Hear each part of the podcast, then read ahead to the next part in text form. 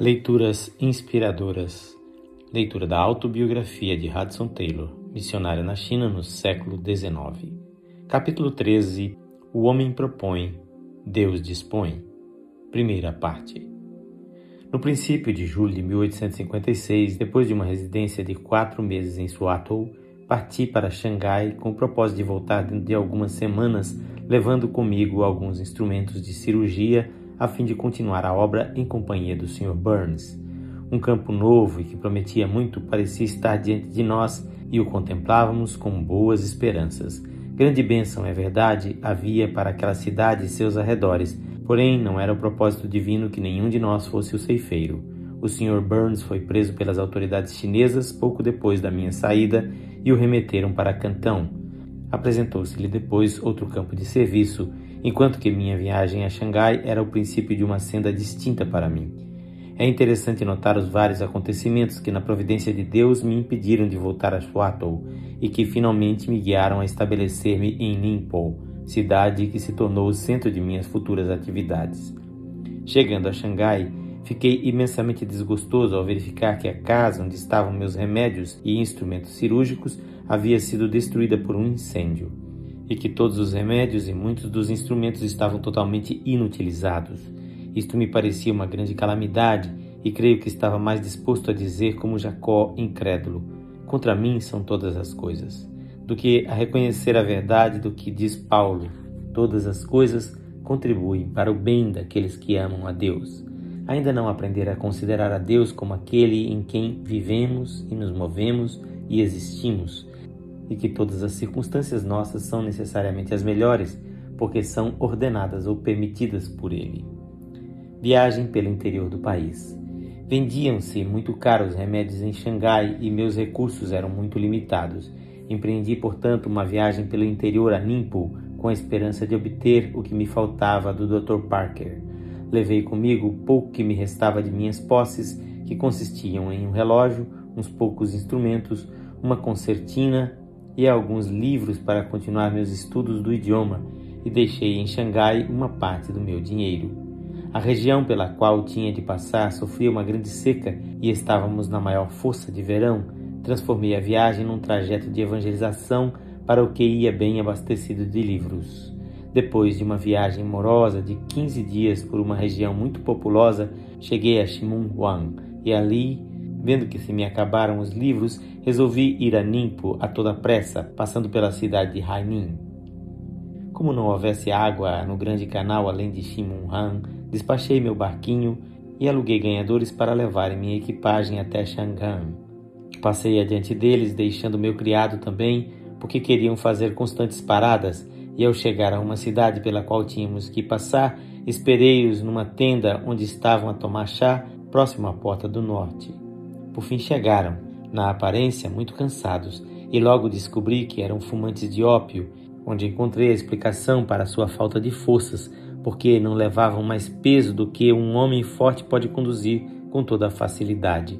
Continuamos nossa viagem e, como antes, adiantei-me deles até chegar a Shangan, onde, depois de esperá-los por muito tempo sem que se apresentassem, comecei a preocupar-me. Enfim, quando era já escuro, disseram-me que uns ganhadores tais como os que eu procurava haviam passado por Haimin. Em tais condições, nada me restava senão procurar abrigo onde passar a noite, tarefa, aliás, difícil. Assim, pedindo a Deus que me ajudasse, dirigi-me ao outro extremo da povoação, esperando que ali não teriam notícia da chegada de um estrangeiro. Achei logo uma pousada e, como já houvesse anoitecido, esperava passar sem que me descobrissem como estrangeiro. Pedi a lista dos pratos que havia para a ceia e disseram-me que não tinham mais do que arroz cozido em azeite com cobras, e isto, além de frio, estava bastante queimado. Como o que mais me convinha era passar uma noite ao abrigo de uma casa, ceei o melhor possível do prato que me apresentaram. Enquanto isso, eu dirigia ao estalajadeiro esta pergunta: Suponho que poderei passar a noite em sua casa?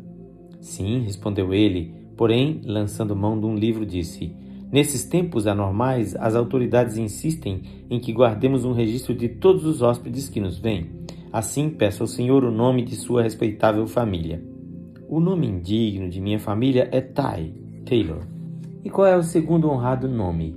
Meu humilde nome é Jia Kong. que quer dizer James. Que nome mais estranho! Nunca antes o ouvi pronunciar. Como se escreve? Eu lhe disse em aditamento. É nome muito comum no distrito de onde venho, eu disse. E ele me perguntou: Me permite perguntar-lhe de onde vem e para onde vai? Venho de Xangai e vou a Nimpo por via de Hangzhou. E qual a sua honrada profissão? Curo os enfermos, eu disse. Ah, o senhor é médico. Aí cerrou o livro, o que me satisfez muito, e chamei sua mulher, a qual me disse: Então o senhor é médico? Quanto me alegro, porque temos uma filha leprosa. Se o senhor a curar, não lhe cobraremos nada da ceia, nem pela cama. Isso me fez curioso de saber quanto me iriam cobrar pela ceia e cama, e qual não foi a minha surpresa quando soube que seria um pouco menos do que um e meio pence em nosso dinheiro. Nada me sendo possível fazer pela infeliz moça, escusei-me de receitar remédio algum, dizendo que a lepra é uma enfermidade incurável ou intratável. Pedi-lhes que me mostrasse meu quarto de dormir. Era um quarto na loja e a cama consistia nos paus que descansavam em dois tamboretes. Não havia colchão e de travesseiro me serviram meus próprios sapatos e meu guarda-chuva. Aí passei a noite na companhia de mais dez ou doze homens, de modo que não pude despir-me, receoso de ser roubado. Compreender-se-á facilmente que, passando uma noite assim, levantei-me no dia seguinte sem haver descansado. Almocei e saí para ver se podia achar meu criado e os ganhadores, supondo que talvez houvessem chegado à cidade numa hora mais adiantada e quem sabe pela manhã cedo. Busquei-os toda manhã, porém sem resultado.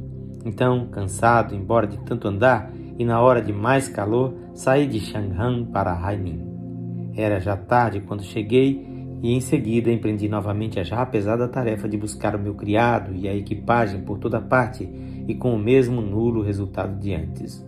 Chegou a noite e eu precisava de uma cama onde dormisse.